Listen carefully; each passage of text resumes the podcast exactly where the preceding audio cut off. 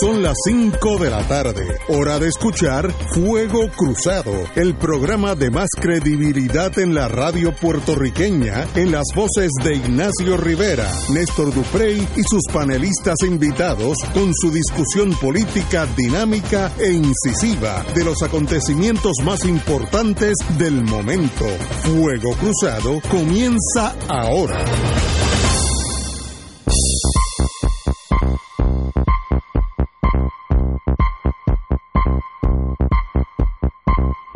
Ajá, estamos aquí, Romancing the Stone. Qué bonito, estamos aquí. Hoy es viernes 20 de diciembre. El lunes, que es el 23, será nuestro último programa de este año. Eh, regresamos al aire el 3 de enero con este mismo grupo, la compañera Wilma, el compañero Yello, no, el licenciado Ortiz Daliot, no, Yello es mi amigo, el analista Ortiz Daliot, eh, y, y Néstor, of course, eh, no ha llegado porque Néstor está hablando, ahora mismo debe estar confabulando para la contienda política que se le acerca.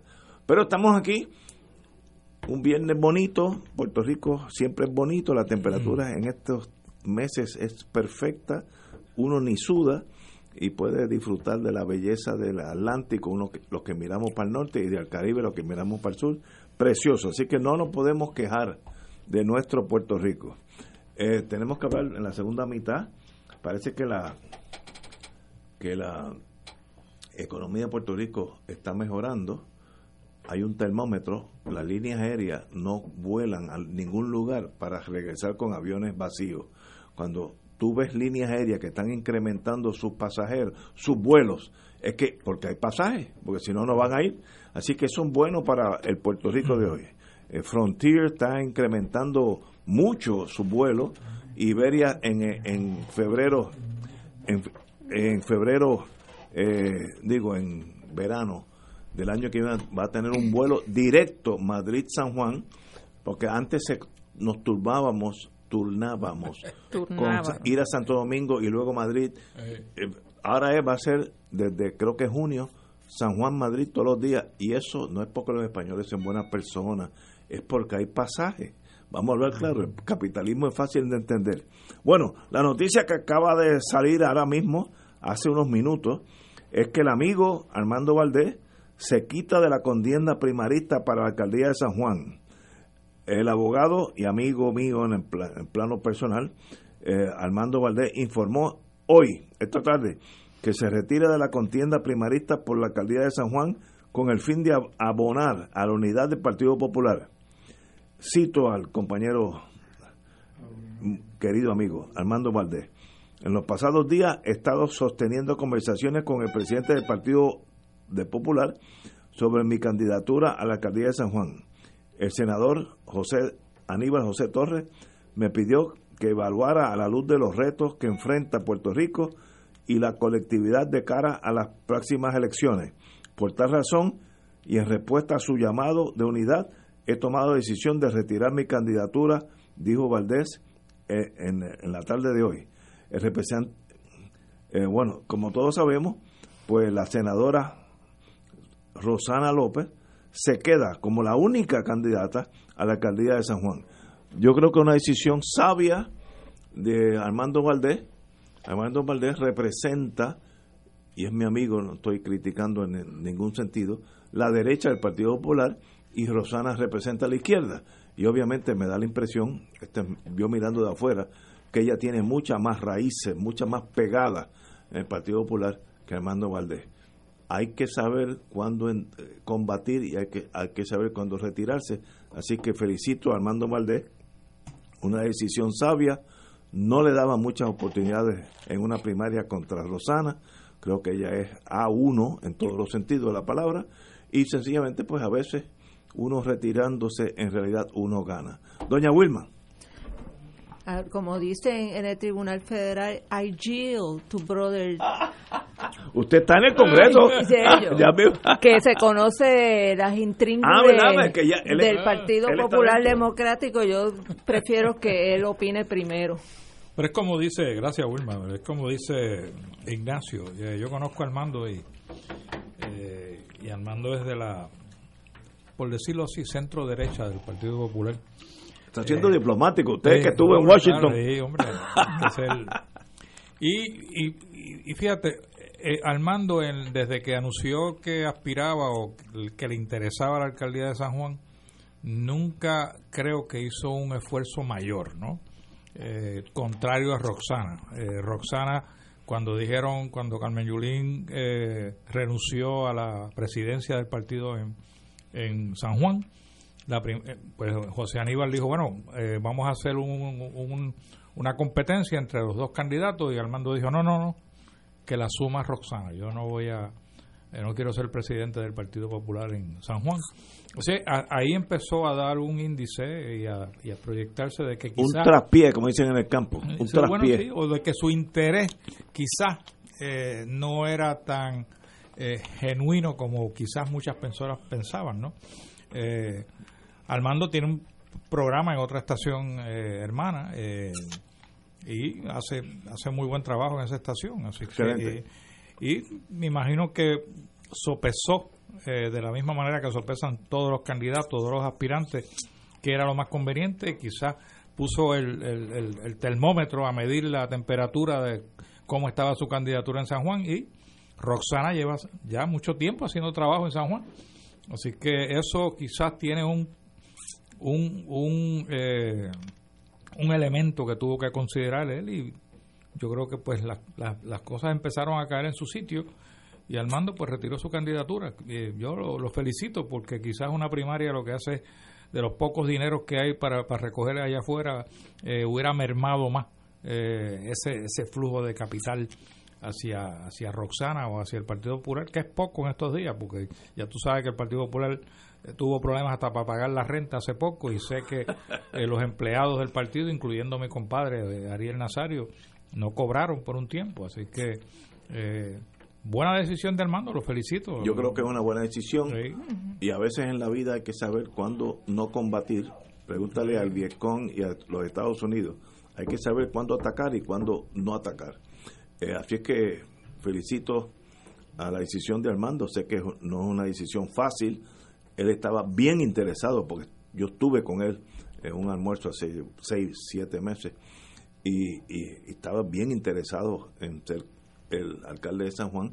Así que estas no son decisiones fáciles, pero such is politics. la vida es como es. Él estuvo también dirigiendo la oficina de presupuesto eh, cuando Aníbal era gobernador, así que no te extrañe eh, que entre en esa en esa campaña del comisionado de la comisaría residente de Aníbal Acevedo Vila porque tienen una excelente relación, o lo tenían de trabajo, no sé ahora cómo estará. Compañera, don Wilma, Bueno, yo creo que de este tema no hay mucho más que decir. Los que conocen las interioridades del Partido Popular Democrático son los mejores que están para opinar. Yo no conozco a Roxana, pues la conozco y la respeto de su ejecutoria cuando era procuradora del envejeciente, la, valentía que tuvo de enfrentar. Del anciano, ¿no? De, eh, los envejecientes. los envejecientes.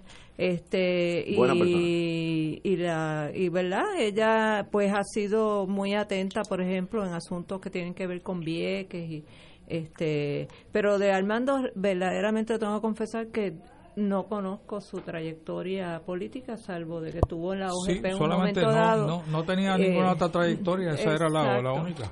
Pero aquí hay una noticia que sí me parece que es importante, este que acaba de salir ahora a las 4 y 37, que dice el Congreso oficializa petición de informe sobre las excepciones fiscales en Puerto Rico y entre las cosas que dice, también recomendó al Departamento de Justicia de Estados Unidos excluir el estatus territorial de cualquier referéndum que valide en la isla. Explícate, Que esa es buena, esa es buena. Dice, esa es buena. Tiene toda la atención de Jay Ortiz. Como parte de las medidas de presupuesto aprobado esta semana, el Congreso oficializó solicitar al Departamento de Tesoro que ofrezca detalles sobre el impacto de los beneficios que tienen las empresas foráneas y otorgan las leyes 20 y 22 en Puerto Rico. También recomendó al Departamento de Justicia de Estados Unidos excluir el estatus territorial de cualquier referéndum que valide en la isla. Muy bien. ¿Qué, quiere decir? Explícate ahora, dilo en español. Bueno, ustedes saben que en el, en el plebis- en el referéndum plebiscito 2017, de junio del 2017, eh, habían eh, dos columnas, ¿verdad? Una columna era la estadidad y la otra columna era la soberanía que incluía la libre asociación y la independencia.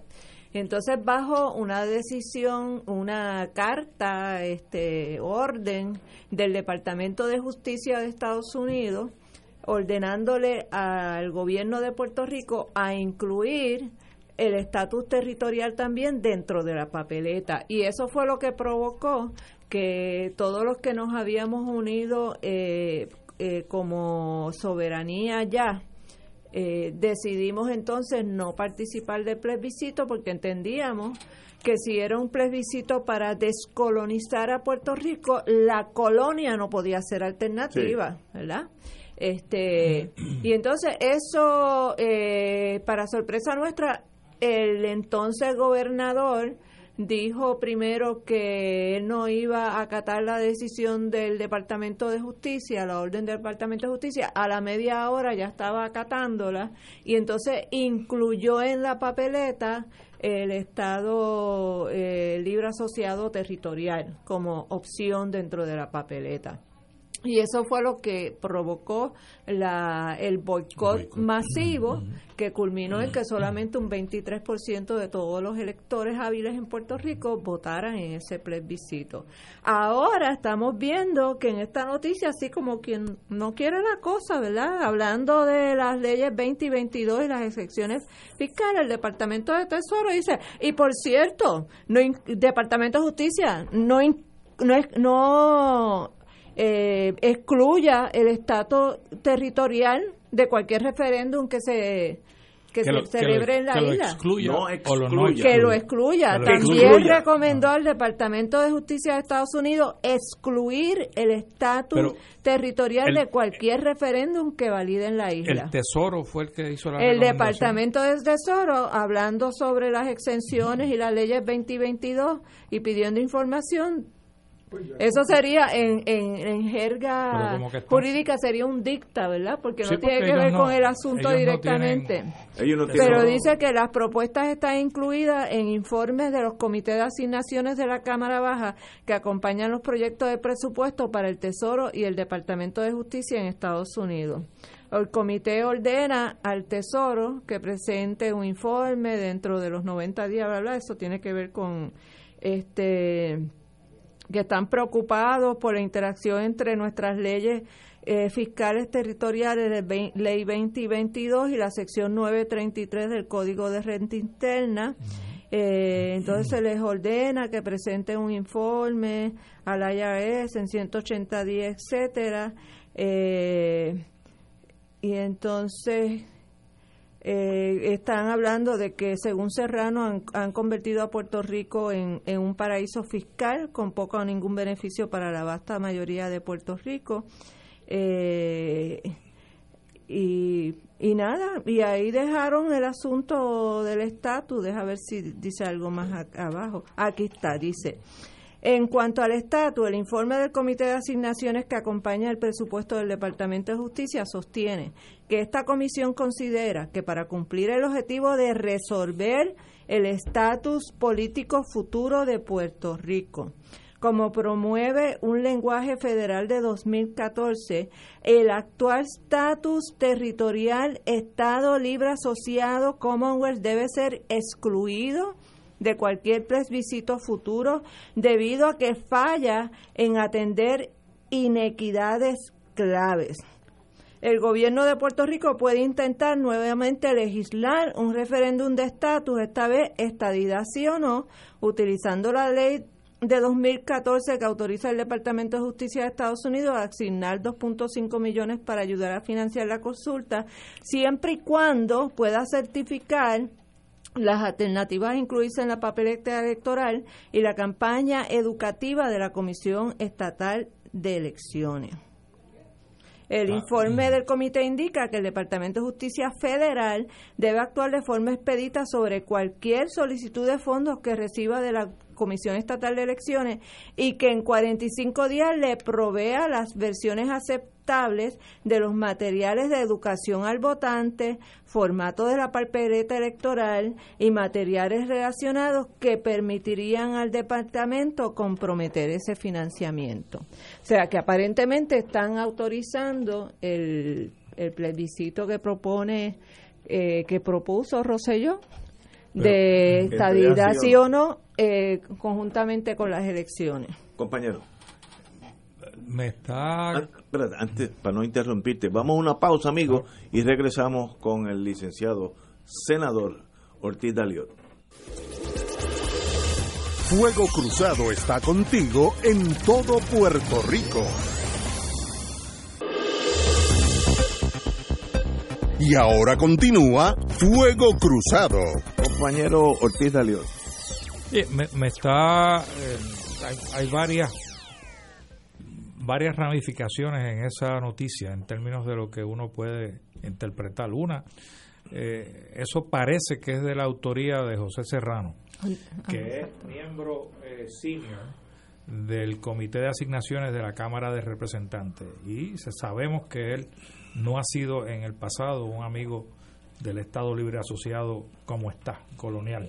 Por tanto, ha sido uno de los que ha abogado eh, por eliminar el Estado Libre Asociado. Así que veo la mano de él por, por todos lados en términos de, ese lenguaje que nos acaba de leer la licenciada Reverón. Eh, por otro lado, me está curioso y habría que, esperar que haya algún tipo de expresión que, que la señora comisionada residente de Puerto Rico, a la cual debería tener gran interés en esa noticia, ¿no? Porque elimina algo que ellos han tratado de eliminar en el pasado y no han podido por el mismo gobierno federal, por, como dijo ella, el Departamento de Justicia obligó a que se incluyera en la papeleta en el 2017, así que eh, está raro que ella no haya jugado un papel y hasta la fecha en la noticia no se, no se menciona. Eh, ella está aquí, ¿no? Que, ese es otro de los problemas. Eh, que se ha criticado a ella por no estar en Washington precisamente cuando estaba lo de Medicaid pendiente eh, y ahora esta noticia. Eh, para mí, como soberanista dentro del Partido Popular, aplaudo la noticia, porque es algo que, que, que, hace tiempo se debía haber aceptado, inclusive por el mismo Partido Popular. Bueno, le han hecho la decisión fácil al Partido Popular. Vamos a ver si la quieren acatar, porque ese va a ser otro problema. Eh, los colonizados en el Partido Popular posiblemente no la querrán acatar y tratarán de tratar de reversar esa decisión. Yo espero que no, porque ya es hora que el Partido Popular evolucione eh, hacia una hacia un estatus de libre asociación, que es lo que yo una ballena eh, ¿no? ¿no? va a evolucionar hacia un tigre, son especies diferentes. Eso no va a pasar. Lo otro que me choca eh, es que la ley del 2014, si no me equivoco, mi recuerdo es que la campaña educativa es para educar sobre las diferentes opciones que tiene el pueblo de Puerto Rico disponible en la papeleta si es estadidad sí o no, solamente va a haber una. Eh, así, o sea, se va a educar sobre la estadidad y qué pasa con las demás opciones. No se va a ver educación sobre la independencia y la libre asociación, que son las otras dos descolonizadoras. Así que eh, como que no compagina una cosa con la otra, ¿no? Este, porque eh, la idea de Obama era que hubieran varias opciones en la papeleta. A mí me gustaría votar por la mía, no en contra de la otra, ¿no? Que es lo que me están obligando a hacer, o ir al boicot de nuevo eh, que es otra gran posibilidad. Así que eh, esa noticia como que tiene una serie de, contradicciones. Pero esto es un, un, una ordenanza o una posición de tesorería. Que no, no, no, pero eso está en el una recomendación. recomendación. Eso está en el informe, del, del, del, presupuesto que el Congreso acaba de aprobar. Exacto. Por tanto, es el Congreso el que está haciendo la, la, recomendación en el informe. Eh, las recomendaciones en los informes no tienen eh, fuerza de ley. Sin embargo, son muy persuasivos a, los, a, los, a las agencias de gobierno que tienen que implementar lo que dice el Congreso. Eh, y yo he utilizado eso en el pasado, cuando era cabildero en el Congreso. Por ejemplo, el, el, el, tren urbano Eh, el tren urbano fue uno de cinco proyectos a nivel de Estados Unidos que se autorizó en aquel entonces cuando se aprobó en el 1990 por ahí eh, cuando yo bregué con eso y lo que nosotros hicimos yo era eh, cabildero de Héctor Luis Acevedo fue que el, el comité incluyera una recomendación de que de los cinco proyectos que se iba a anunciar, porque la potestad para anunciar los proyectos las tenía el secretario de Transportación Federal, que en aquel, en aquel entonces era el amigo Federico Peña, que venía de ser alcalde de, Denver, eh, chicano, cuando corrió para alcalde yo le di 50 pesos en un fundraiser que hubo y esos 50 pesos después eh, tuvo su fruto cuando eh, es secretario de transportación y le pedimos en ese informe del comité que el secretario designara el, tren urbano de Puerto Rico como uno de esos cinco proyectos. Y lo hizo. Y lo hizo. Por 50 dólares. no, no digo que por 50 dólares. Pero ayudaste, ayudaste. Por lo menos eso abrió la puerta. Sabía que recordaba quién yo era cuando pidió la reunión para Héctor Luis. Y eso, pues, eh, lo que te quiero decir es, eh, las agencias de gobierno contrario a los informes de la legislatura de Puerto Rico, que los tiran a la basura, eh, porque toda legislación que baja al hemiciclo del Senado de la Cámara va con un informe positivo, que es el que se utiliza luego por los abogados para interpretar la ley si es necesario, si es que hay informes. En Estados Unidos los informes son bien, bien, bien persuasivos para las agencias de gobierno seguir y complacer a lo que los congresistas quieren. Y esto esto esto no, es un no-brainer, como dicen, ¿no? Para los para los para la rama ejecutiva, porque no tiene ninguna consecuencia directa en términos de las operaciones de ellos. Pues vamos a complacer al Congreso si esto es una tontería, ¿no? Desde el punto de vista de ellos. Eh, para nosotros es una gran cosa porque eh, eh, está en, en, juego el futuro político de Puerto Rico. Pero, pero, yo creo que aquí hay, esta noticia tiene dos aspectos, ¿verdad? El primero es el puramente fiscal, donde consono con la política de, Trump. Se está eh, tomando cartas en el asunto de las exenciones que se le han dado aquí a los estadounidenses que vienen definitivamente a utilizar a Puerto Rico como paraíso fiscal, que son las leyes 20 y 22. Eh, y eso, si uno, si uno conoce un poco de la historia de lo que pasa en el Caribe con las ex colonias o, todavía colonias británicas, por ejemplo, las Islas Caimán, este, eh, Antigua y Barbuda, etcétera. Antigua ya es independiente, pero Anguila y las Islas Caimán eh, se utilizan mucho como paraísos fiscales.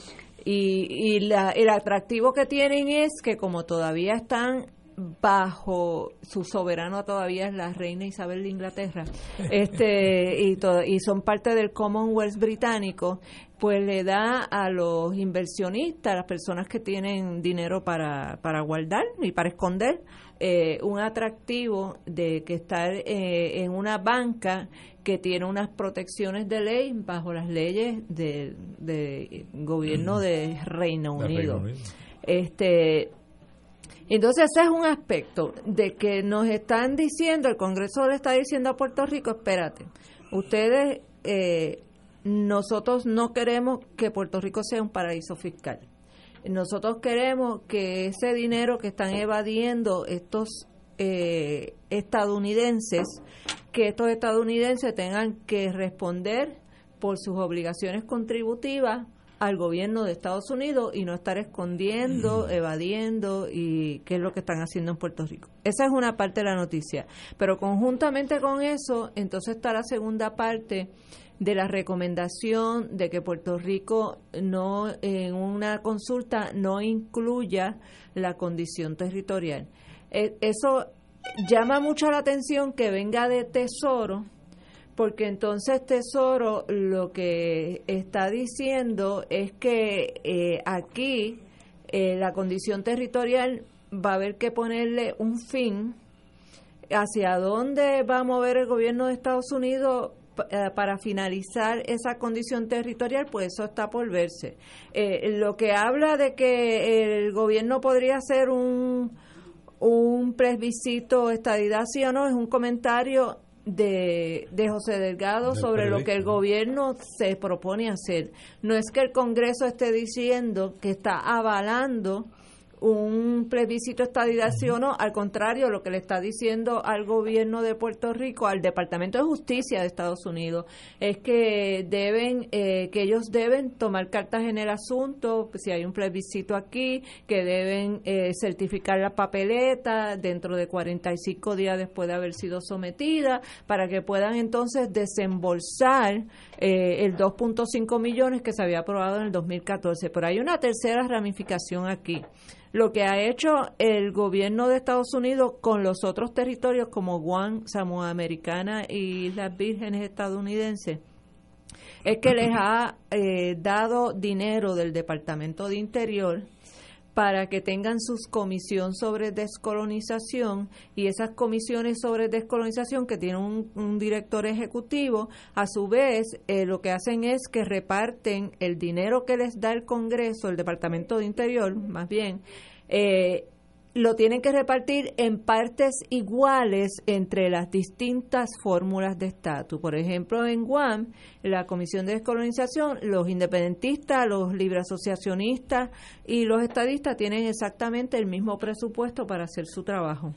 Este, y que es lo que yo entiendo que mandata la ley del 2014, los 2.5 millones para educar sobre las opciones de estatus, es casi seguro que lo que está pensando el Congreso es repetir aquí lo, mismo lo, que de Guam. lo de Guam y lo de Samoa Americana. Sí, pero que ¿Tiene con un plebiscito de estadidad sí o no? Pues no haría, eso no, haría lógica, no, sería lógico. No se puede ejecutar de esa manera. Pero, pero fíjense, o sea, nos están diciendo, y vuelvo y digo, es la hora de la definición suprema, o yanquis o puertorriqueños. O sea, aquí el pueblo tiene que tomar una decisión de si quiere tener una nación puertorriqueña, que la tenemos, aunque conculcada en su soberanía, pero tenemos una nación puertorriqueña con todas sus limitaciones, o si queremos desaparecer como nación puertorriqueña y simple y sencillamente caer en el melting pot de Estados Unidos, aunque creo que yo oí una vez a Jennifer González en Naciones Unidas decir que el problema con Puerto Rico es que Estados Unidos es un melting pot, but Puerto Ricans won't melt. Este, que eso no es cierto tampoco, eso no es verdad. Eh, y digo, eh, mis hijos y mis nietos que están allá, yo tengo diferentes versiones. Tengo uno, una hija que sigue siendo puertorriqueña tú lo notas. Tengo otro hijo que es totalmente italiano porque su madre, tú la conociste, es italiano, y él es italiano. Tengo otra hija que se integró a Estados Unidos y es americana. O sea, hay diferentes vertientes. Eso no es que los puertorriqueños se quedan puertorriqueños para siempre. Eso no es cierto. Hay diferentes vertientes. Si un, un puertorriqueño a los 17 años se casa en North Dakota con alguien de North Dakota, a la larga es de North Dakota, porque deja sus raíces puertorriqueñas, el lenguaje con sus hijos es inglés, porque el español eh, no, el, su marido no lo habla o su esposa no lo habla. ¿sabes? Eso no es tan rígido que tú dices, no, los puertorriqueños van a cuatro millones de votos puertorriqueños. Eso no es cierto, eso no es verdad.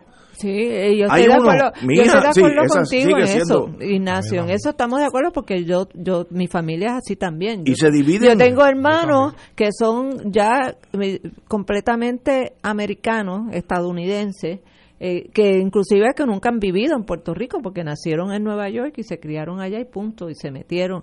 Pero tengo otros hermanos que han mantenido su apego sus raíces, a, Puerto Rico. Y en de, de, seis pues ah, vemos eh, tres puertorriqueños y, hay tres norteamericanos. Este pero el, el tema es que Estados Unidos está mandando una señal sí.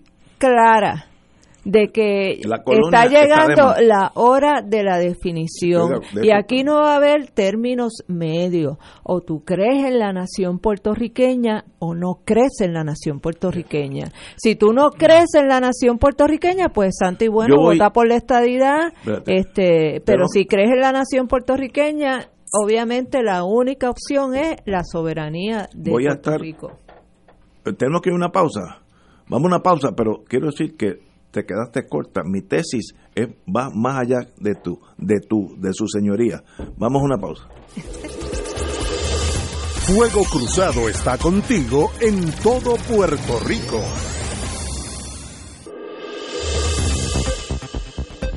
Y ahora continúa Fuego Cruzado.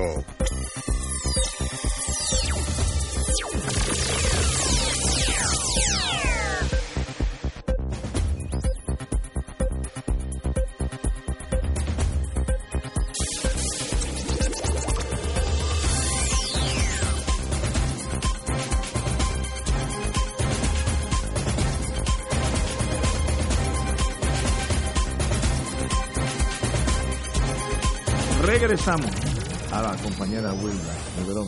Voy a dar mi tesis. Ajá. Como decíamos allá en el mundo de la inteligencia, las tesis son como los ombligos. Todo, todo el mundo tiene derecho a uno, por lo menos. Así que voy a dar mi tesis. Eh, Puerto Rico fue un baluarte. Yo tengo un libro que lo encontré después como de 40 años de perdido. Eh, Naval Intelligence in the Caribbean. ¿Por qué la inteligencia naval norteamericana cogió a Puerto Rico y no a ay, la bahía de De Samaná. Samaná. Mandaron espías del Navy, iban a pescar. Entonces, eh, cuando uno, uno quiere velar la profundidad de una bahía, uno pesca y cada dos metros hay una bolita, o sea, uno, un, un nudito. Ajá. Entonces, tú pescas y aquí hay 20 nudos, ¿sabes lo que sea? Y los midieron, eran exactamente igual Rupert Road, lo que es Ceiba y Puerto Rico. Y el Navy, en ese libro, que lo tengo en casa, lo encontré después de 40 años perdidos, dijo, sí, pero el problema con Santo Domingo, que es bien grande, y tiene Haití al lado, que es otra nación. Así que yo no quiero, como las dos son iguales, vete para Puerto Rico. Por eso es que nosotros pasamos los, los en la guerra hispanoamericana, los americanos llegaron aquí porque ya había un, un momentum de inteligencia, este es el que yo quiero. En ese momento, Ceiba era importantísimo, Rubber Road, porque los barcos de Estados Unidos, la- de la Marina, eran movidos por carbón. Y el carbón requiere que tú tengas muchas bases carboneras a través del mundo, Claro. porque tú no, tú no puedes caminar sin carbón. Si tú caminas, si tú tuvieras pies bien grandes, ah, piernas bien, bien largas, tú caminas de California, das un paso, llegas a Hawái, das otro paso, llegas a Midway, das otro paso, llegas a, se me están olvidando, Kwajalein, eh, luego Guam, etcétera, llegas hasta la, hasta el oriente, brincando de isla carbonera a isla carbonera a isla carbonera. Que era el triángulo que se hacía de Puerto Rico a Hawái y Filipinas. Sí. Era un triángulo que tenía. Entonces, hoy la tecnología hace que eso es innecesario. Luego vinieron el, el bloque soviético, que era, chacho, Stalin, esa gente era mala, se comían los nenes chiquitos, etcétera, etcétera. O sea, toda esa cosa. Y entonces había que tener los B-52, un primo mío, era piloto de los B-52, en Raimi, había decenas de bombas de hidrógeno, algunas 500 veces Hiroshima, 500 veces Hiroshima. Los B-52 llevaban dos de esas. Mi primo volaba San Juan, Cape Town, en África, Suráfrica, y regresaban, tomaba tre- treinta y pico de horas, porque es la misma distancia de San Juan, Moscú, San Juan. Volaban, todo eso cada dos o tres días volaban a Cape Town, fotografiaban Cape Town y regresaban a, Puerto Rico. Esa importancia de la Guerra Fría, tener B-52 dispuesto a eliminar el, el globo terráqueo, porque se iba a ir todo el mundo por el boquete, desapareció. Luego vino la tecnología. Ahora el Navy no tiene que dispararle a la isla de Vieques para apuntar sus cañones, porque ahora hay eh, cohetes teledirigidos de los mismos barcos y si quieren pueden dar en esta estación de radio, no en la estación de radio, en esta donde estamos En nosotros cuatro, en esta mesa, porque esta mesa tiene una coordinación norte, sur, toda esa burundanga, y si tú le pones eso a un cohete teledirigido, da en esta mesa. Por tanto, la necesidad de tener la, la base de Puerto Rico es inexistente. No, militarmente es irrelevante. Los bombarderos que aún hoy, hoy, está hablando de hoy, bombardean Afganistán, salen desde Missouri. Eso es hoy, no estamos hablando de tecnología en el futuro. Salen de Missouri. Eh, cambian de gasolina dos o tres veces, llenan de gasolina dos o tres veces, bombardean Afganistán, de ahí bajan a Diego García, que es en el eh, Océano Índico, al otro día regresan a Estados Unidos. ¿Por qué yo, yo americano, necesito a Puerto Rico? ¿Para qué? Pues se acabó. Rusia, Rusia no existe en el sentido de, de threat, eh, de amenaza. De amenaza a los intereses de Estados Unidos. El mundo es nuestro. Estoy pensando como americano ahora. Ellos eh, todavía tenemos, yo entiendo, y es una de las teorías que muy bien ha desarrollado Alejandro Torres Rivera, que es un experto en estos temas del militarismo. Excelente este, amigo. Eh, y Alejandro dice que todavía no que no es que no es cierto que hemos perdido totalmente la importancia geomilitar política porque primero desde el punto de vista de frontera Puerto Rico extiende la frontera de Estados Unidos hacia el Mar Caribe y frente a prácticamente a las costas del continente sur, ¿verdad? Eh, segundo, que en términos de los aparatos de telecomunicaciones, todavía Puerto Rico es una base importante eh, para el manejo y de hecho aquí se manejan eh, muchas eh, comunicaciones eh, que o sea se hace mucho espionaje de comunicaciones que se intercambian a través de todo el Caribe y el continente de América del Sur eh, y en tercer lugar, pues como quiera, eh, seguimos siendo una plataforma de rápido desplazamiento. Si hubiera eh, una invasión contra Venezuela, pues ahí está todavía la base de Reimi disponible para, para la Fuerza Aérea de Estados Unidos que podrían utilizarla para desplazarse rápidamente en cuestión de una hora estarían en Caracas bombardeando. O sea que, que no que, que tal vez no no tengamos la misma preeminencia que cuando aquí estaba la el, el, la sede de la, de la flota del Atlántico Norte que estaba en Ceiba verdad la de Roosevelt Road. Eso no existe eso ya no existe y, y es cierto que la tecnología ha cambiado y que hay muchas posibilidades de desplazarse rápidamente con las nuevas eh, aviones eh, teledirigidos y, y con pilotos, ¿verdad? Este, pero pero no no es, o sea, no podemos decir que, que no tenemos ninguna importancia geopolítica militar. sí la tenemos todavía. Yo difiero de eso, pero y por eso es que se traen, por eso es que traen el Comando Sur, o sea, ¿qué sentido tendría si no traen, eh, por qué abren en Buchanan una sede del, del Comando Sur y traen cinco mil pero ya, se eh, fueron. Militares. Ya se fueron. El Comando Sur ya no está aquí. Te voy a decir, dentro de todo esto hay una burocracia federal que le zumba la manigueta, como le ha dicho la vieja mía. La burocracia federal es peor que la estatal. Cuando Fort Buchanan llega un momento que el Congreso dice, vamos, vamos, pero ¿por qué tenemos a Fort Buchanan? Debemos, debemos dejar esta porquería, ya no, allí no hay tanques ni nada.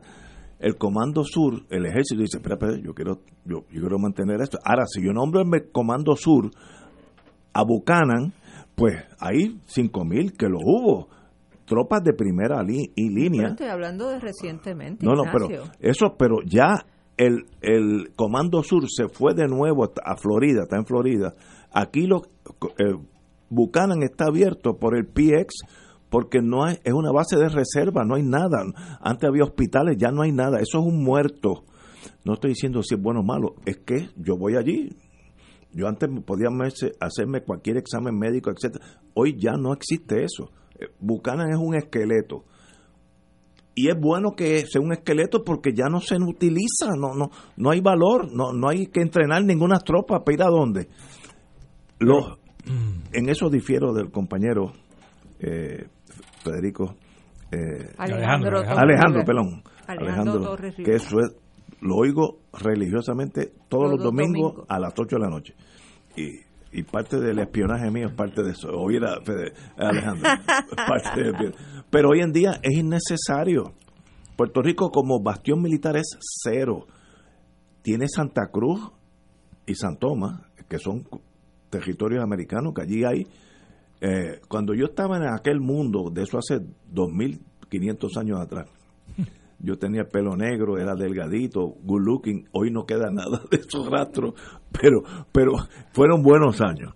La agencia tenía una estación en Cabo Rojo, se llamaba FDIS, no, FBIS, Federal Broadcast Information Service, y tenía una repetidora en Asunción, Paraguay, que también oían todo lo que decían, se oía en Latinoamérica, todo, todo, desde Cabo Rojo y, Asunción, Paraguay. Eso se cerró porque hoy los satélites oyen todo más fácil. Hoy, hoy sí que no hay que estar con ondas radiales, sencillamente todo lo que se dice lo cogen los satélites en todo el mundo y sencillamente el mundo cambió. Nosotros nos hemos quedado, eh, todos los puertorriqueños, con un estado, una fijación del valor estratégico de Puerto Rico. Eso no es cierto.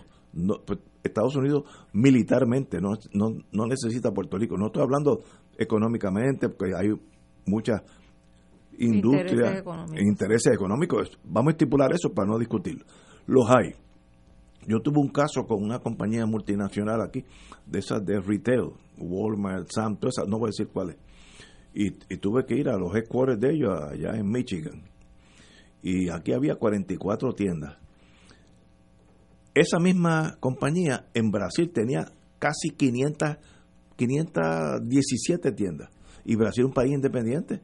O sea, Estados Unidos tiene en esa tienda, en esa compañía privada, es más, voy a decir el nombre, Walmart, tenía mucho más interés en Brasil que en Puerto Rico, 500 a 40. Así que esa cosa de que nosotros nos hemos convencido que somos indispensables al mundo económico, no es cierto. Eso no es verdad. Y parte de nosotros poder caminar hacia la independencia o hacia la estadidad o culminar la cosa esa que hablan algunos populares, es comprender que ya no somos lo que fuimos si yo voy a ser operado de cáncer, lo más importante es un buen diagnóstico. me dicen, mira, pues tú tienes en la rodilla izquierda, pues muy bien, pues ya metemos caña. Ahora, si yo creo que yo estoy bien de salud, cuidado contigo, y nosotros padecemos de eso. Estados Unidos está listo para salir de nosotros y va a ser una república absolutamente soberana nos guste o no nos guste, it's just a matter of time. y, me, eh, gustaría apostar con ustedes, porque tal vez no tengo la edad para llegar. Una botella de vino, porque yo sé que la voy a ganar, yo soy buen apostador. Tenemos que ir a una pausa y regresamos con este interesantísimo tema. Fuego Cruzado está contigo en todo Puerto Rico. Y ahora continúa Fuego Cruzado.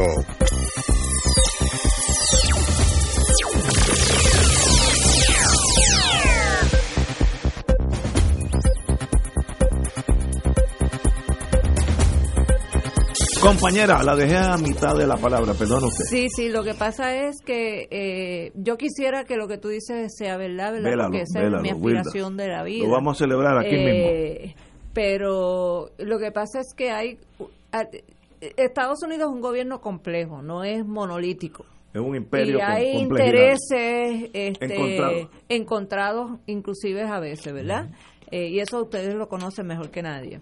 Y, y mientras puede ser que haya unos sectores dentro del gobierno que entiendan que lo mejor es salir de Puerto Rico, siempre va a haber otros sectores que entiendan que no. Y entonces eh, uno ve eh, señales que son contradictorias porque no sé si es meramente acciones unilaterales en Puerto Rico desvinculadas de ningún tipo de plan con el gobierno de Estados Unidos, pero ahora mismo la gobernadora de Puerto Rico acaba de nombrar eh, de secretario de Estado a una persona que viene precisamente tú estabas hablando ahorita de la inteligencia naval, el Mes Román. El Mes Román.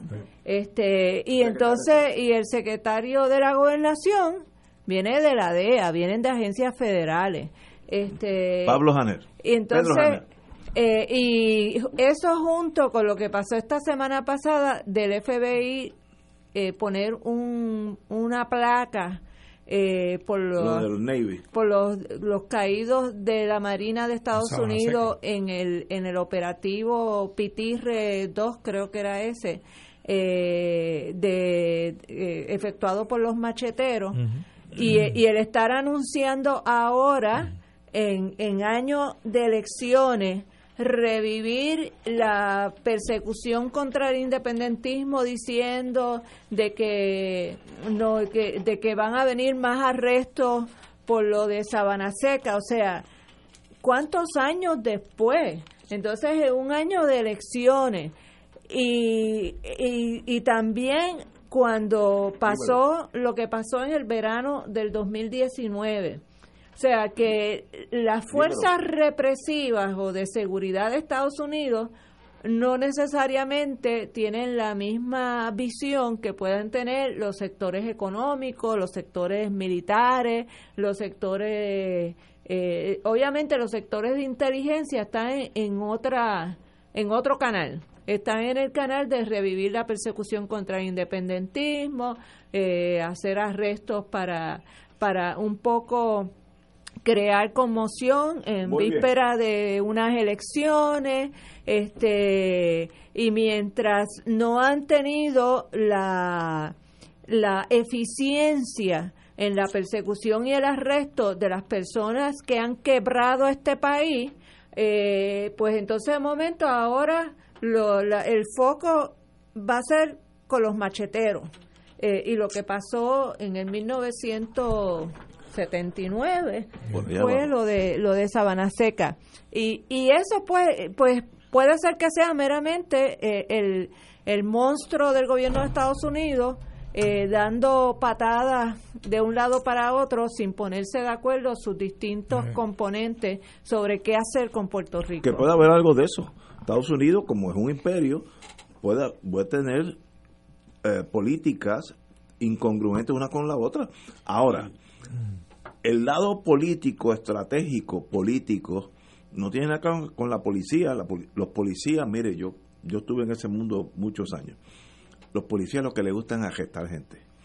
Son, mira, felices, duermen tranquilos. Y se le da un macanazo a alguien, duermen más tranquilos. Ese es otro tipo de, de animal. No estoy diciendo animal en el sentido negativo, pero el oficial de inteligencia, que es el que maneja el Departamento de Estado, el policy de Estados Unidos a largo plazo son otro tipo de seres humanos. No quieren arrestar a nadie. Lo que quieren es qué le conviene a Estados Unidos. Si tú fueras Estados Unidos, una de las premisas de inteligencia es no pienses que el otro piensa como tú. Piensa, si yo quiero analizar a Alemania, yo tengo que compenetrarme cómo piensa la, la primer ministro Merkel, porque ella, ella sí que es alemana.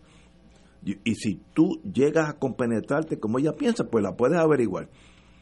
¿Qué le conviene a Estados Unidos en torno a Puerto Rico? Vamos a hablar claro. ¿Le conviene la estadidad? Vamos a hablar claro entre nosotros. Hoy estamos, y gracias a Dios que no nos está oyendo nadie en la radio. ¿Qué le conviene? le conviene un Estado latino sumamente pobre, que no habla inglés, que no tiene la religión mayoritaria de ellos, que es protestante, piensa como norteamericano, mire, no le conviene. Sí, pero es que yo creo, Ignacio, que, va... Me gustaría que me contradijera y me convenciera, porque entonces me voy feliz para casa. Es que, eh, como dijo Willa, hay, hay muchos tentáculos en el gobierno Estipulado. de los Estados Unidos. Y va a depender en gran medida quién gobierna en el momento, ¿no? También. Eh, con este señor que está en la Casa Blanca, mañana seríamos independientes, ¿no? Porque no, nos tiene un odio visceral. Pero. pasado mañana puede venir otro Kennedy que es pro Puerto Rico. Y, y, o no pro Puerto Rico necesariamente, pero pero que quiere proyectar otro tipo de imagen, ¿no? Y no, una imagen tan brusco como proyecta este el señor este Trump que está en Casa Blanca ahora, que le importa tres pepinos todo el mundo, ¿no? Así que va a depender mucho de esa sinergia que se tenga en el futuro eh, con los que gobiernen el país. Y este señor no va a estar mucho tiempo más ahí, espero yo. Esperemos, esperemos. Esperemos yo. por, la humanidad, esperemos. De una manera u otra hay que sacar ese tipo de Casa Blanca.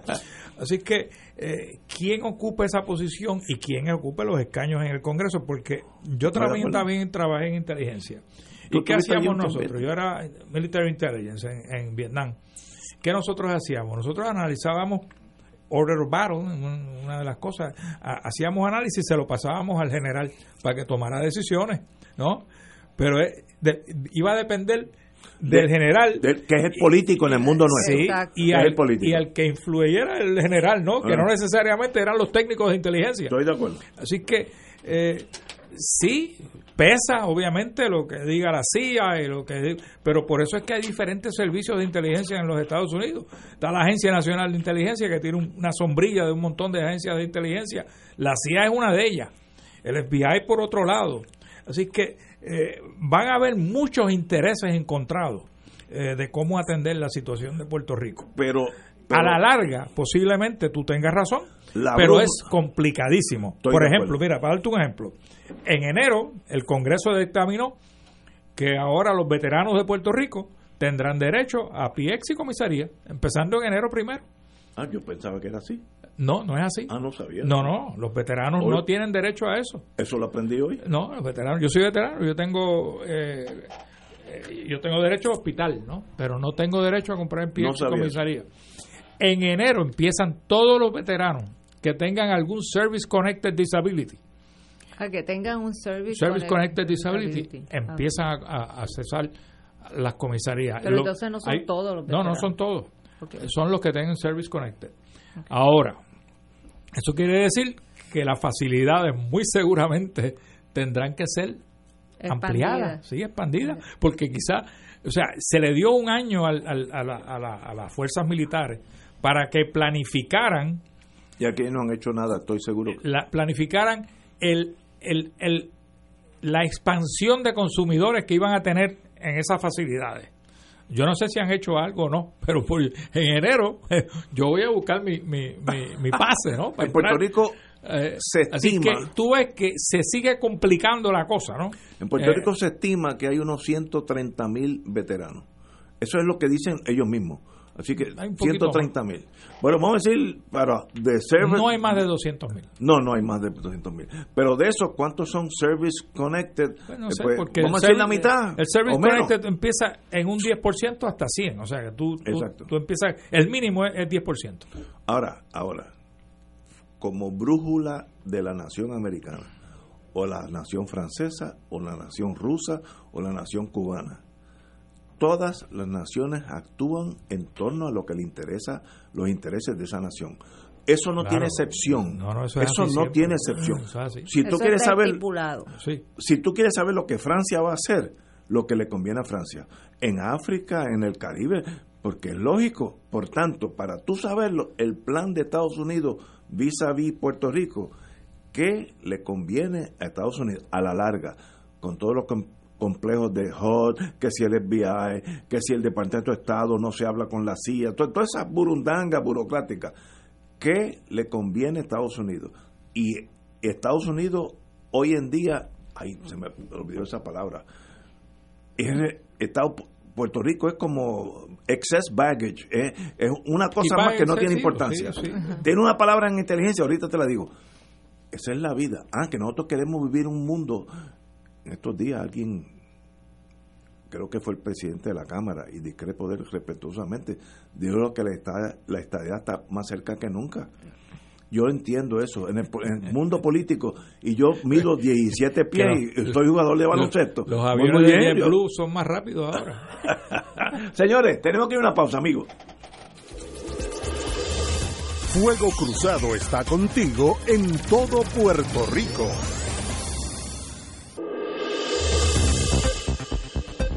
Y ahora continúa Fuego Cruzado. Amigos y amigas, como estamos entrando en cosas calientes, ya me llamó un estadista de esos furibundos, me dijo que discrepaba de mí que la estadidad es cuestión para el, para el miércoles que viene. bueno, tenemos con nosotros un, amigo que conozco hace muchos años, hemos batallado en el mundo comercial, corporativo, y ahora estamos más bien en un plano de amistad. Jorge Mercado, yo lo adopté como hijo mío porque yo soy Ahora, uno de los problemas de cumplir muchos años es que todas las personas con que uno tropieza son más jóvenes que uno. Eso es una mala señal, es una mala señal. Y Jorge Mercado, yo lo adopté hace muchos años y sigue siendo mi querido amigo. Así que Jorge, muy buenas tardes. Muy buenas tardes a tu radio audiencia, un programa que yo no me lo pierdo. Eh, gracias por la invitación, Ignacio. ¿Qué, te trae aquí? Pues mira, Ignacio, como otras veces, en este momento nos trae, estamos en época navideña y sabemos que todo esto de la pirotecnia es algo que nos tiene un poquito mal eh, a nosotros los humanos y peor aún a los, animales, a los ancianos, a los niños con ciertas condiciones. Y yo pues quería traer un mensaje de tu radio audiencia a Puerto Rico, eh, como presidente del Movimiento Social Pro Bienestar Animal, nosotros lanzamos este año la campaña hashtag no pirotecnia, menos ruido, más compasión. Eh, para exhortar y educar al país a que nosotros podemos hacer todas las celebraciones que querramos, pero que tenemos que ser compasivos con esas celebraciones. No cabe duda que en Puerto Rico se está utilizando pirotecnia ilegal, eso lo conocemos. Estos cuartos de dinamita, estos petardos, eh, nos dañan la vida, dañan el ambiente. Y realmente vamos a abogar en este momento por aquellos que no tienen voz, los animales, eh, de todo el daño que le causa a los animales todo esto de la pirotecnia. Para darle un ejemplo eh, y poder educar al respecto, un animal, ya sea un perro, un gato, cualquier otro animal, ¿verdad? Este viviente, eh, le produce taquicardia, eh, le produce temblores, falta de aire, náusea, aturdimiento, pérdida de control, miedo. Ellos piensan que está en un campo de batalla. Obviamente reaccionan de una manera diferente a nosotros. produce un montón de accidentes, se pierden. Si usted sale el primero de enero a la calle, va a encontrar la cantidad de animales atropellados en las vías públicas, esto se ve que estos animales brincaron la verja en sus casas y lo atropelló un carro. Mm. Eh, hay muchas personas que por desconocimiento dicen, pues yo aseguro mi mascota y la voy a amarrar. Amarrar una mascota en momentos donde se están llevando a cabo detonaciones por pirotecnia es una muerte segura para su mascota porque se van a ahorcar eh, se van a hacer daño a sí mismos.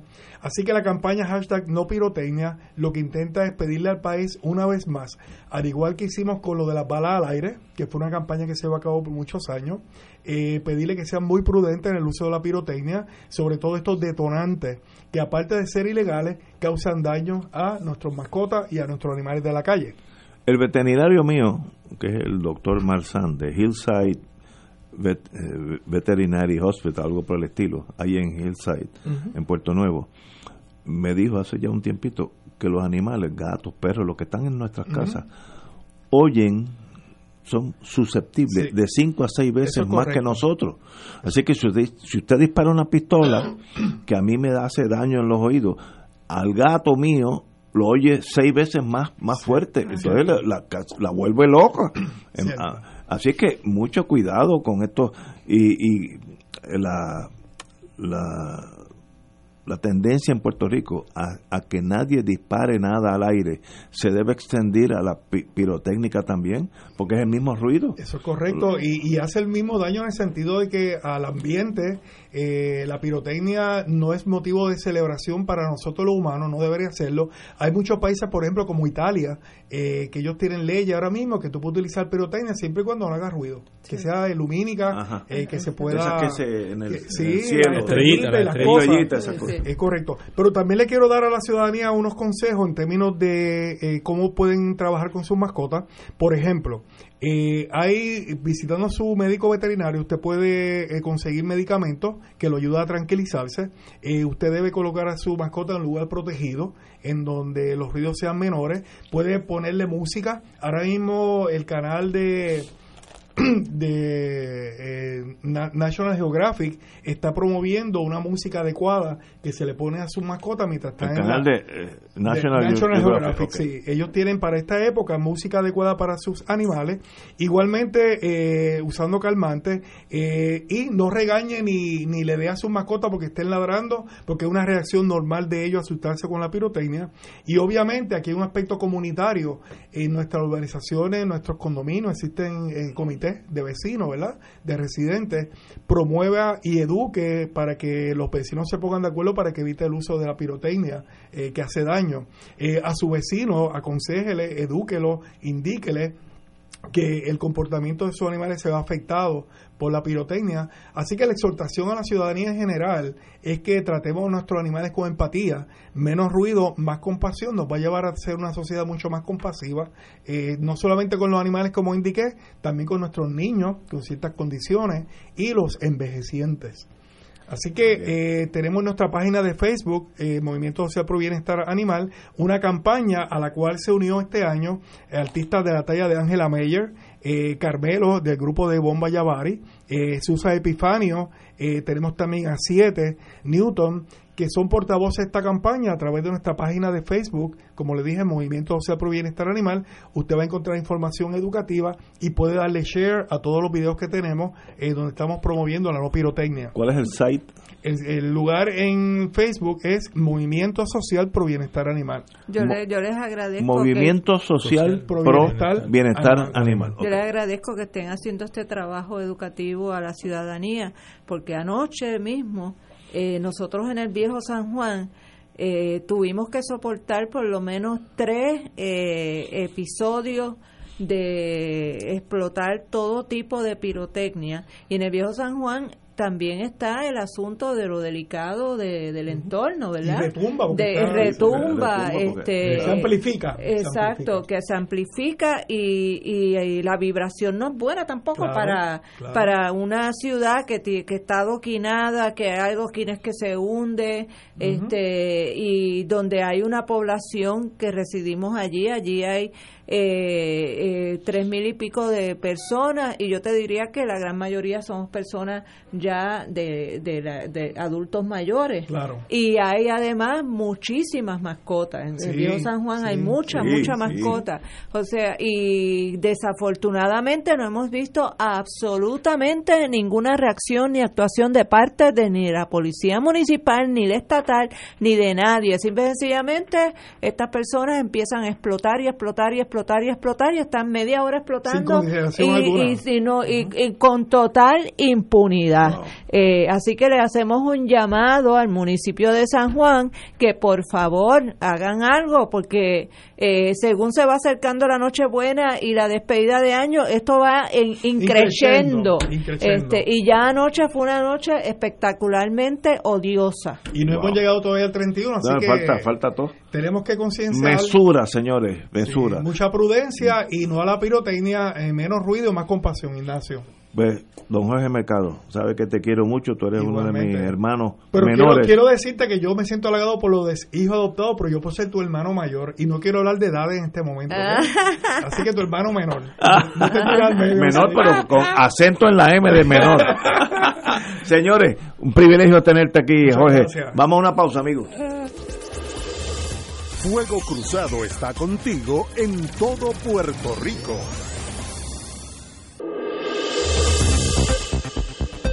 Y ahora continúa Fuego Cruzado. Regresamos, amigos y amigas, a Fuego Cruzado. Lo que ha pasado hoy en torno al gobierno de Puerto Rico, bueno, como decía el profesor, A, Bebus, secretarios de Estado. es, hay la gobernadora nombra a Elmer Román secretario de Estado. La señora gobernadora anunció hoy a- al capitán de navío Román como secretario de Estado. Y esto la, la prensa lo tiene eh, equivocado. Román dice, coma, un ex militar. No, él todavía sigue. Él está, lo que se llama, eso se llama como cuando se- destaque. destaque de la Marina, pero sigue siendo oficial de la Marina. Naval Intelligence, Eh, que no es lo inteligencia mismo que, que no, es, no es cáscara de coco.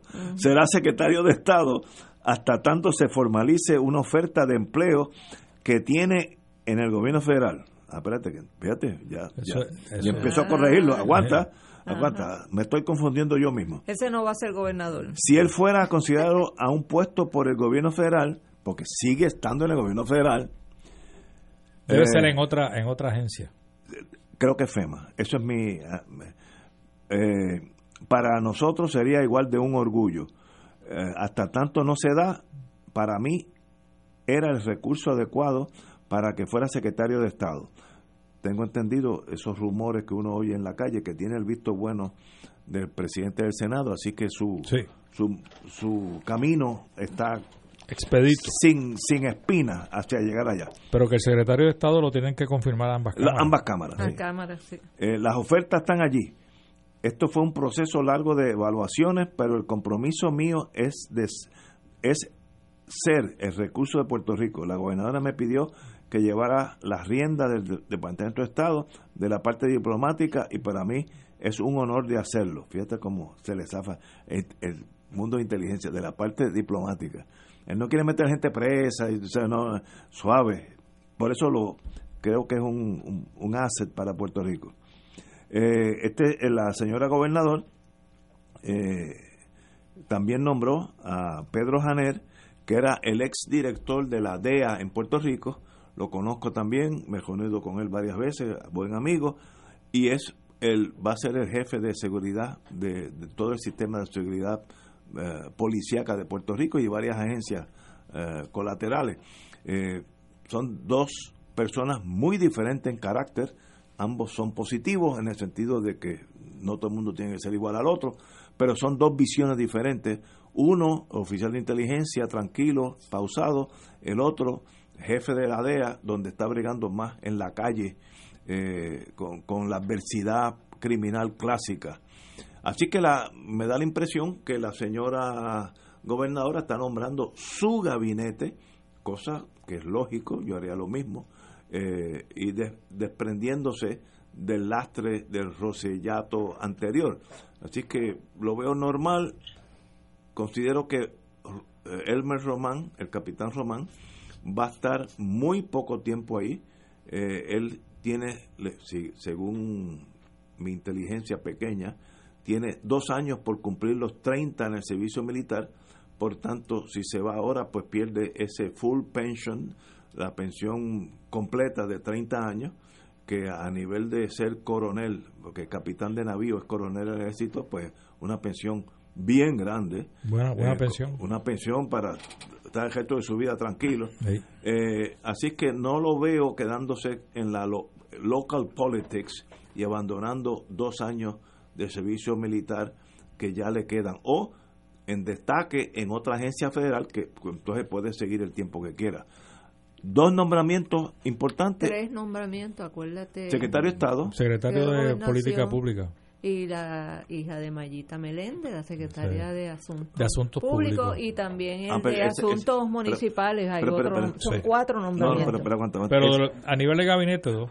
No, pero dime, esas últimas dos yo no sabía. Vuelve. La, hija de, la, alcaldesa de Ponce va a ser Asuntos Públicos, lo que habían nombrado a Sánchez Acosta. Ajá, sí, sí, sí. Pues, y el otro es Asuntos Municipales. Sí, pero no sé, no me acuerdo el nombre. están por ahí, están por ahí, es pero... normal que si yo soy gobernador de Puerto Rico, yo nombre mi gabinete. Bueno, eso, son, esos son vacantes que tenía eh, en Fortaleza, ¿no? Las dos, los dos últimos dos que mencionamos. Eh, Elmer, Elmer Román no, como que nunca eh, encajó bien eh, como secretario de Seguridad Pública. Eh, yo creo que su carácter, yo no lo conozco, pero lo que proyecta en términos de su carácter y su temperamento va mucho más afín con la posición de secretario de Estado que con secretario de Seguridad y él tiene Pública. Experiencia como diplomático en América Latina, en Chile. posiblemente sea un mejor activo para Puerto Rico en la Secretaría de Estado que en seguridad pública. El otro señor lo conozco también por el periódico, no lo conozco personalmente, Janel. Pedro eh, y, posiblemente eh, también su temperamento se, eh, se está más afín en seguridad pública, aunque podría tener choque con algunos de los jefes de otras agencias bajo esa sombrilla, ¿no? Y estoy pensando en el jefe de la policía, Escalera. Así que ahí podrían haber algunos tipos de, de choque. No sé, vamos a ver qué pasa, pero eh, por lo menos desde la perspectiva de, las gradas, eh, veo que Janel, el, la posición de secretario de Seguridad Pública le es más afín que a Elmer Román.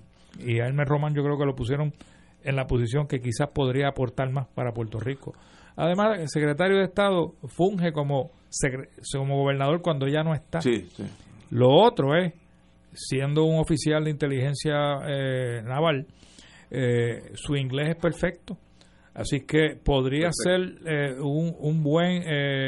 un buen sí, exacto, con, con, el gobierno de los Estados Unidos, porque hay unas deficiencias quizás lingüísticas en otros lados. ¿no?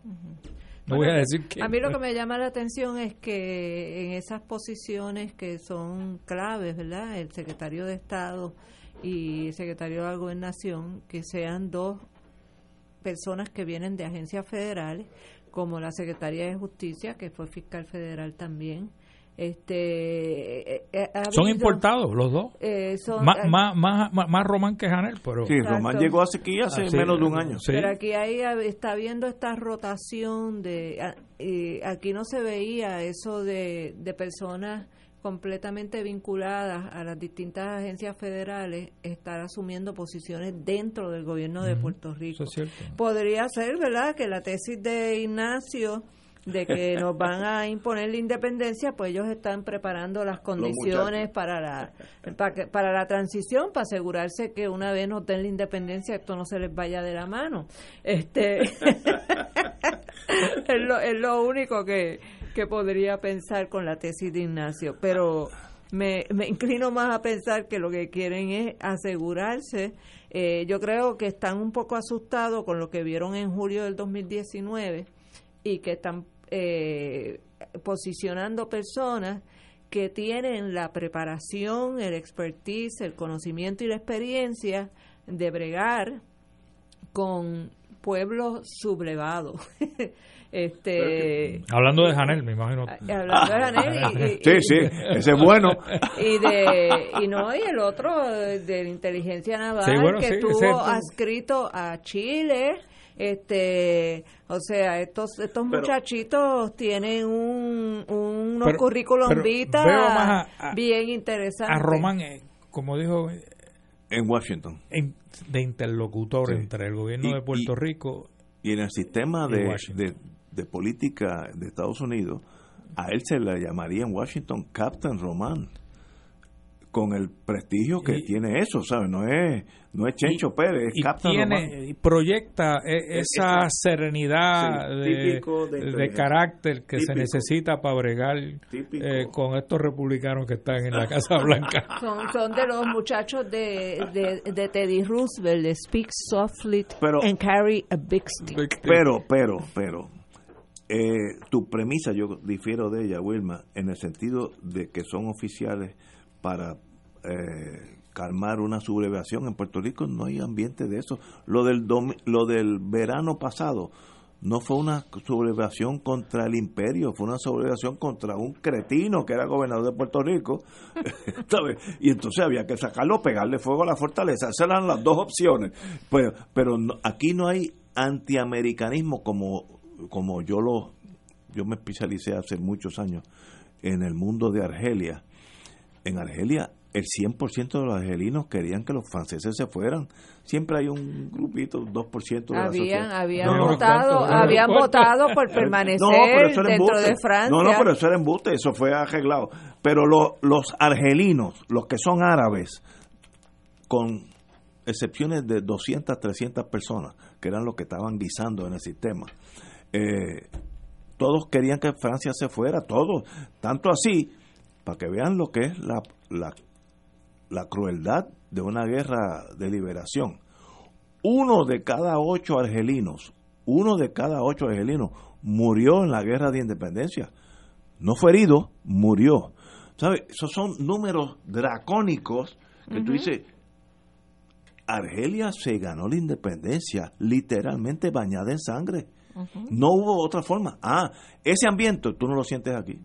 Pero, pero, pero. Vete este viernes. No, eh, eh, vete, eh, San Juan, pero tú ves la gente tranquila, con uno que otro fuego de artificial que nos perturba, pero no hay. No Ignacio, lo que pasa no es que lo del verano del 19 sea, haya sido antiamericano o anticolonial siquiera, ¿verdad? Eso no. pero es un sentido de empoderamiento del pueblo, Sí, sí. que una vez Sí. que el pueblo aprende que tiene poder, Eh, puede decidir ejercerlo eh, ¿De nuevo? de nuevo Eh, sí, para sí. los propósitos que Y sean. es, es hasta saludable que eso pase. Sí, Muy y bueno. entonces, y las nuevas generaciones, eh, los millennials y los centennials, pues ya responden a otros paradigmas políticos. Yo- no pero- están, no- y, y no y no no se no se comen lo- los cuentos de la Guerra Fría No, no, no. ni este Para bien de la humanidad. eh, para bien de la Son humanidad menos- y entonces eh, eh, obviamente Estados Unidos tiene que haber visto eh, esas manifestaciones del 2019 con preocupación Sí, porque porque si a ti se tira un millón de personas a la calle a bajar banderas de Estados Unidos y arrastrarlas por las avenidas este, Eso sería tú, tú sabes Pero eso no ha- este, eso no ha pasado. no, no ha pasado pero puede pasar Ah, bueno, seguro. puede pasar puede que los galleros levanten eh, se levanten en armas este eh, Pero que, no, no, eh, no tú veo no veo esa efervescencia revolucionaria. Eso no existe en Puerto Rico. No, no tenemos que manejar la verdad. Vamos a llegar al mismo resultado que tú deseas y, Ignacio, acuérdate que vamos en llegar a- Vieque, en Vieque, lo de Vieque se, di- se disparó. Yo había Todo. estado en 1979 cuando nos arrestaron en Vieque y nosotros cuando tuvimos los juicios, eh, lo más que había eran 100 personas piqueteando afuera. Y de momento, en el, en el 1999, pasa lo de David Sanes y de momento tenemos miles de personas No, tirándose a las áreas de tiro a convertirse en escudos humanos para parar las prácticas de la Marina. Este pueblo reacciona así. Puede ser. Este, Estamos de acuerdo, este es un que- pueblo muy emocional. no hay Y- ambiente de guerra civil. Y- menos- Olvídate Bueno, de eso. no. y si hubiese, hay tregua por la Navidad. Sí.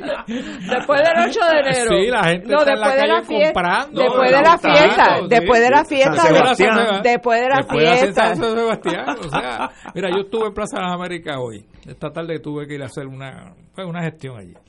No cabía un alma allí, o sea, de carro. O sea, no había estacionamiento. o sea, lo que te quiero decir es que la tregua es seria, ¿no? La gente está, la gente está concentrada su energía en otra cosa, ¿no? Mira, yo, Aquí, aquí me pregunta mi compadre que si van a militarizar el gobierno. No, hombre, no, no, ni- esto no lo militariza a nadie, desgraciadamente. Mira, yo hace dos días tenía un problema de salud que me envenené con comida, etcétera. Entonces, y tuve que ir a una farmacia, la que más me cerca me queda es Walgreens en el Viejo San Juan. Que ya no existe. No, no, está allí. Ah, no, no, sí, en abajo, abajo. Está, abajo, está- en los muelles, los muelles. Yo entré allí y dije, ¿qué clase de error he cometido? Allí había 500 personas. Si hubieras ido a la farmacia a Puerto Rico, no Sí. te hubiera pasado Puerto. Rico. No, no, aprendí la lección. Porque los barcos, era el miércoles, no, no era el Ah. viernes. Están ahí al frente. Los barcos, si un barco se zafa, se mete dentro de Walgreens, porque están literalmente a 40, 50 metros. Entonces, toda esa gente baja a comprar Suntan Lotion, todas esas cosas para el turismo. Esos americanos no saben que cuando cogen el barco y entran en el Caribe, el sol es de verdad. Entonces, Ajá. cuando salen, de, pero galopantes a comprar todas esas cosas de... para que no- parecen langostitas. y entonces, yo le pregunto a la señora, yo no iba a hacer la fila, pero ella me vio que nos conocemos. Dime, no, yo quiero comprar este una pastilla y que me, me dijo el doctor, mamá, consíguela y venga para acá. Porque la fila era de 40 personas. Y yo digo, oye, están ocupaditos. Si no, oye, los miércoles son buenos. Y a la una de la tarde, eso era como las ocho y media, a la una de la tarde llega otro barco. Miércoles y sábado, esta tienda está llena el turismo naviero en Puerto Rico es bien importante. Sin, sin ese turismo, esa Walgreens no existiría en el Viejo San Juan porque depende de esos 500 señores que entran por allí tumbando Y, caña. y lo que tú dijiste al principio del programa, eh, el aumento en vuelos hacia Puerto Rico Sí, es, es un- para es para alimentar También eso. para alimentar a esos barcos cruceros, Ajá. Eh, porque ese tipo de, de, de línea de aérea es, es una línea aérea de bajo costo, eh, muchas de ellas las que están aumentando los vuelos. Y los, y los de bajo costo no se quedan en los hoteles en Puerto Rico porque son de alto costo, eh, a menos que vayan a los IRB, etcétera, etcétera.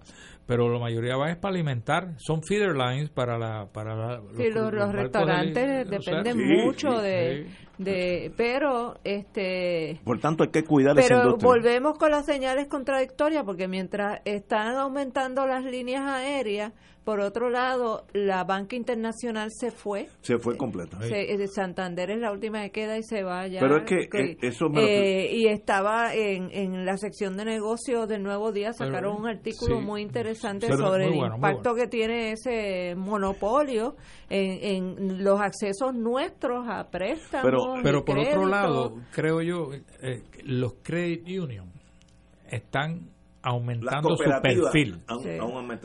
las cooperativas y los credit unions que son, son otros animales, ¿no? Eh, credit union, por ejemplo, PenFed, para, mencionar una, sin darle la eh, abrieron una en Atillo ahora, o sea, una nueva sucursal, o sea, que están aumentando su perfil. Exacto, pero a la misma vez AT&T se va, eh, Liberty se eh, compró lo que las operaciones de AT&T en Puerto Rico.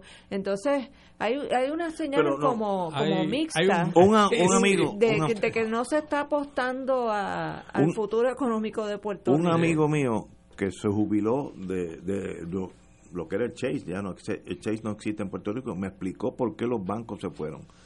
Chase, Royal Bank, eh, Citibank, Scotiabank. Scotiabank en estos días vendió. Ellos no vivían de la cuenta mía bancaria. Eso es irrelevante. Eso es, ellos le llaman merchant banking.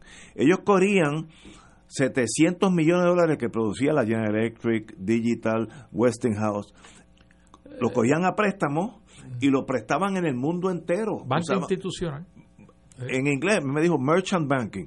Por tanto, una vez que la 936 para, el Chase no hace dinero con la cuenta de banco de Doña Yuya. Es irrelevante. Entonces lo dejan a los banquitos chiquitos. Las gasolineras americanas todas se fueron. Bueno, ¿Sabe?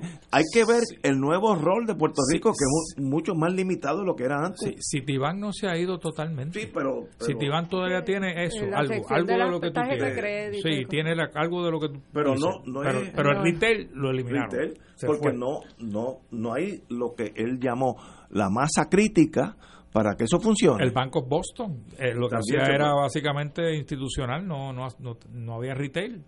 Este, y eso pues si tú no estás produciendo, cuando yo me fui de mi querida compañera, la quise mucho, me dio mucha candela porque me hizo trabajar muchísimo, eh, de General Electric, GE tenía en el Banco Popular de Puerto Rico 480 millones en hipotecas. Me acuerdo ese número porque me impresionó porque se lo tuve cuando uno se va y viene el otro gerente, tú tienes que decirle, mira, esto es lo que hay aquí. Había 480 millones de dólares. GE, eso bajó a cero cuando cuando se eliminó la 96. Vendieron todo y allá. Pues es otro Puerto Rico sin la base económica que tenía antes. Si las 936 eran buenas para el país, si eran malas, eso es otra otra tesis. El problema es que esa era la realidad. Y de eso bajamos a que no hay bancos americanos, no hay uno en Puerto Rico. Eh, y, y ese pues hay que vivir con esa realidad. Va a haber el Oriental, que está muy bien de paso, Banco Popular. First Bank el First Bank y, más nada. Y esos son, uno de esos tres van a ser los bancos de nosotros, más nada. Santander compró, o sea, First Bank se queda con las operaciones de Santander.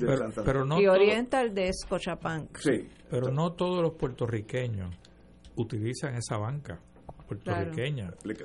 Hay muchos puertorriqueños que tienen sus cuentas de banco en Estados Unidos. O sea, con el mundo electrónico ahora. Ah, bueno, sí, O sea, Te, te permite tú tener el dinero depositado en otro sitio y utilizarlo aquí. O sea, que no tienes necesariamente, no, no, no, existe la necesidad de tener el brick and mortar, ¿no? Que es el, el, edificio, el, la sucursal. La necesita para algunas cosas, pero no es esencial para mucha gente, ¿no?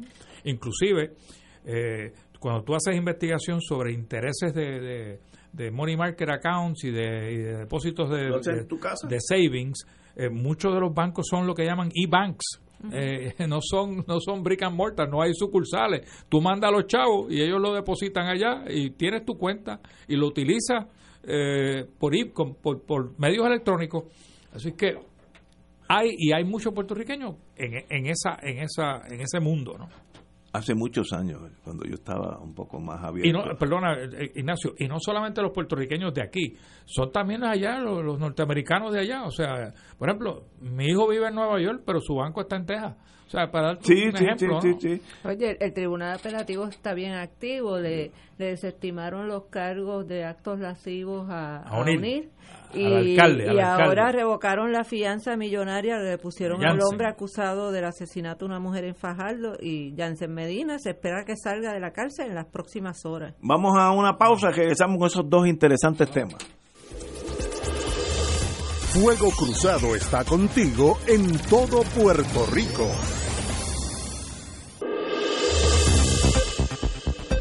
Y ahora continúa Fuego Cruzado.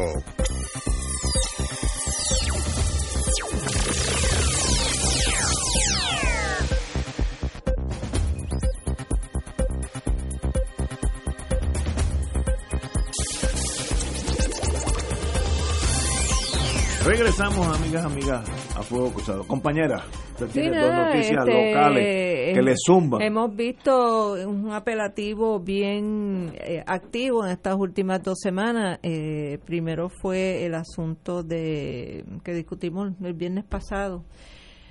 Ay, Dios mío, me está atacando el alemán. Este.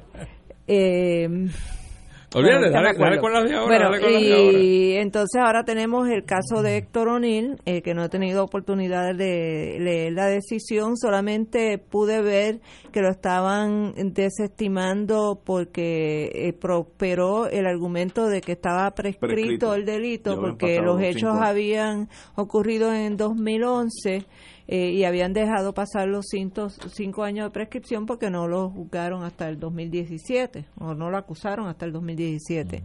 Este, eh, si, eh, si eso es lo que yo no desconozco el Código Penal, si eso es lo que establece como como término de prescripción, pero tengo que suponer que el apelativo no va a decir Claro. una cosa que no sea correcta desde el punto de vista jurídico. Eh, pero a él todavía le queda un, zafacón de delitos este, que todavía tiene que responder, así que esto es meramente la desestimación de uno de los cargos que pesan en su contra, pero como quiera para la víctima tiene que ser un, un momento, ¿verdad?, de, de, un sentido de indefensión y de impunidad y que fue lo que pasó con el sistema que nuevamente al igual eh, ah, ahora me acordé es el caso de de, de del viernes pasado que discutimos del Departamento de Justicia, el de los celulares de Edwin Ah, de- Miranda, de- sí, de Edwin. y de Edwin Miranda y, y de eh, Sánchez. y Sánchez, Sánchez- Sí, Fonte. San- No, no, no, Sánchez. Sánchez. eh, Elías Sánchez. Elías, Elías. Elías Sánchez, donde eh, la, aparentemente el Departamento de Justicia falló en seguir el procedimiento que establece la ley y la jurisprudencia, obtener una orden de registro y allanamiento para, para ten- poder quitarle lo- lo- los aparatos de, de celulares. Eh, y en este momento, pues estamos viendo nuevamente que es otra falla del Departamento de Justicia, de la Fiscalía, en procesar los casos eh, dentro de los términos que establece eh, el procedimiento criminal y las leyes criminales. Y entonces eh, el, el tercer caso que tenemos, era, era, además del de O'Neill, ¿cuál era el otro que estábamos hablando? El de Jensen. El de Jensen. El de Jensen es una, una no dice la noticia cuál fue el, el- la razón que usó el apelativo para decidir que, que Jensen tenía derecho a estar en libertad bajo fianza con la fianza que había prestado anteriormente, que era de 300 mil, y que no procedía esta fianza cuando se aumentó a varios millones de dólares. Eh,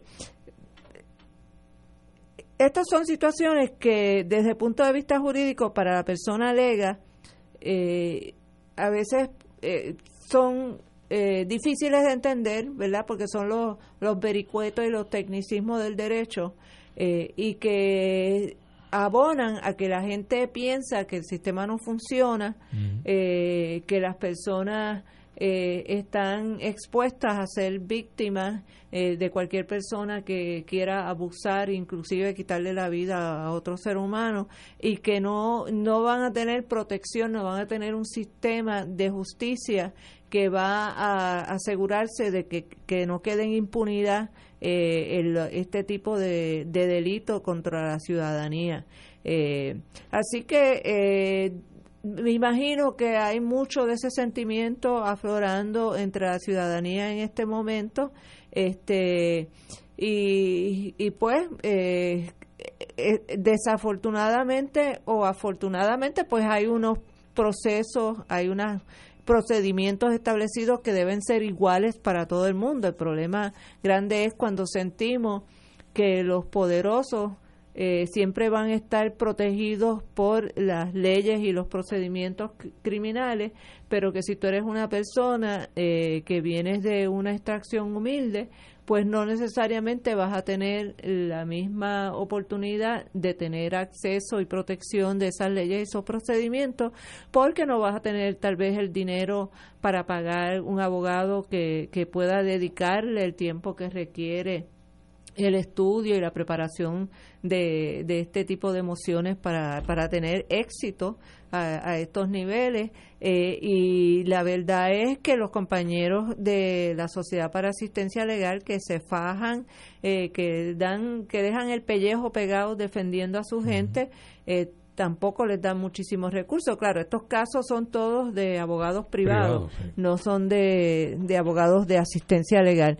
Pero ciertamente eh, que hay dos sistemas de justicia, uno para, para los poderosos y otro para todos los demás. Eh, yo creo que eso se repite en Puerto Rico en demasiadas ocasiones.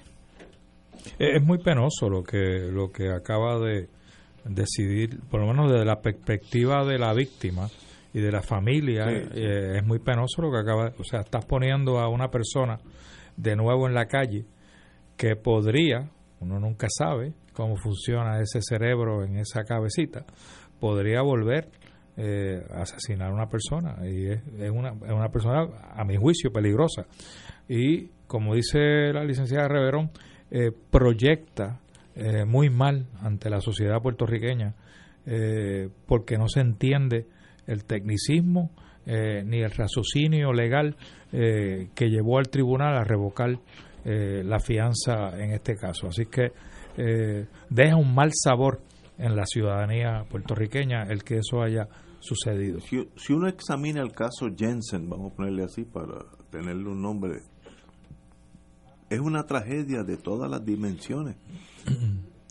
Este joven, con o sin fianza, arruinó la vida de una joven, de otra mujer, a quien él no conocía, por un incidente. la vida. No, la, mató, la, mató, la asesinó por un celular que estaba perdido, que si no estaba perdido, que yo no entiendo, de verdad, de verdad, este señor que pensó que eso era el deber ser, era matar a esa joven mujer por un celular y a su vez arruina su vida para el resto de la vida. El hecho que salga ahora en, en, en, fianza no quiere decir que mañana no, no va a tener una perpetua de 100 años eh, 99 años de, de asesinato en primer grado y tres o cuatro más por la arma, etcétera, va a tener su vida se acabó por un celular.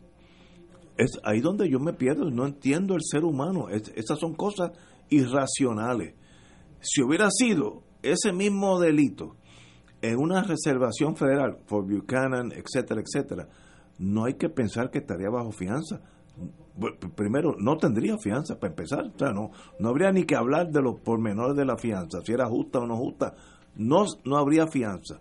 Y eso, a la larga, puede debilitar la confianza del pueblo en estos casos donde están bien, extremadamente bien representados. Conozco a todos los abogados, son abogados de primera clase y están haciendo su trabajo extraordinariamente. Pero lo que se proyecta al pueblo es el que está arriba tiene más que el que está abajo. Eso, eso es la vida eh, a nivel de, de la acera puertorriqueña. El que está arriba manda más que el que está abajo. ¿Es bueno para la sociedad? Lo someto a la vida porque no no no tengo cómo cómo llegar a una conclusión. Y el de O'Neill también tiene la perspectiva eh, feminista, ¿no? Claro. Eh, que ese es otro eh, frente eh, que muchas de ellas no entenderán. O sea, aquí hay un tipo que eh, fue un agresor eh, sexual eh, y se salió con la de él. Eh, básicamente ese es el mensaje. ¿no? Sí, Sí, sí. Este, y, y, y habrá que explicar eso de alguna manera para que se entienda, ¿no? ¿Dónde, dónde falló el sistema? Eh, bueno, que las mujeres siempre han eh, denunciado que los casos de que tiene que la mujer es víctima, nada más con el testigo con lo que ha pasado con los kits de las violaciones No, en, no, ahí- ahí en el Instituto de. Ciencias Forenses, bendito sea Dios. Eh, 200 kits sin analizarse y mientras tanto los violadores Por ahí eh, cam- campeando por su respeto. Hoy, por cierto, fue la manifestación del violador eres tú. Eh, salieron del morro hasta el Capitolio y, y decenas de, de mujeres eh, montaron la coreografía. ¿Saben de lo que estoy hablando? And- bre- brevemente, Porque lo no. veo con una cara de Sí, signo sí, de sí. interrogación. Sí, no, no, no, no. No, no, y correctamente tu apreciación. ¿De qué estás hablando? Ok, en Chile eh, eh, las mujeres montaron una coreografía y, y escribieron una letra donde básicamente cantan una canción donde le dicen, mira, no es como yo estaba vestida, no era, no es por donde yo estaba, no es este la hora que estaba, eh, el violador eres tú, o sea, tú no tenías derecho a, a agredirme, a violarme, por, porque tú sabes que enseguida dicen, ay, pero mira cómo estaba vestida, pero mira por dónde andaba. sí, provocó, mira, pero mira que- provocó al muchacho. Este, entonces, esa coreografía ha tenido un impacto a nivel internacional. Eso fue en Chile. En Chile fue que comenzó. Y entonces todos los países han ido adaptando su propia canción del violador eres tú y han hecho sus propias coreografías y Puerto Rico no ha sido la excepción y hoy a las 3 de la tarde del, Bo- del Morro hicieron la el ensayo y después se fueron al Capitolio y montaron el performance de decenas de mujeres eh, denunciando al Estado como violador porque el Estado no defiende a la mujer que ha sido verdad la la, la queja eh, muy justificada del movimiento de mujeres en este país por la negativa de una Wanda Vázquez De declarar la emergencia. a declarar de emergencia mientras rápido sale y aprueba legislación para proteger las peleas de gallos lo- eh, los gallos tienen más valor eh, y más prioridad para la gobernadora que, que las mujeres que están siendo asesinadas una vez por semana. Ese es el país donde estamos viviendo. Y esa es la mujer que tenemos en la gobernación que fue que procuradora de la mujer. Este, así que eh, perdonen que me No, no, Muy pero bien, muy bien. muy Yo bien, creo qué bueno. muy buena correlación. Eh, Estamos totalmente, oye, para terminar con una nota espantosa del, del mundo norteamericano en Estados Unidos, te voy a leer algo acá. Trump de nuevo. No, no, no.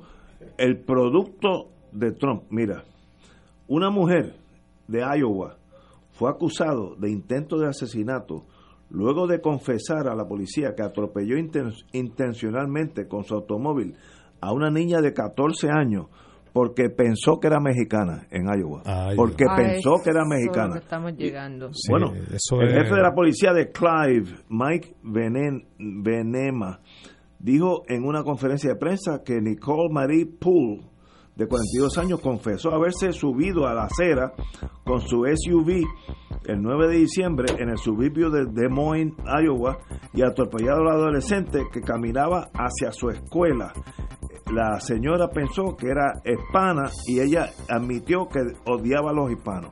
Eso es resultado de Trump. Trump, sí. Eso es el, el, el resultado Sí. de Trump. Ese es el odio de Trump. El odio de la muralla genera que eh, loquitos marginales, porque esta es una infeliz, esta señora americana,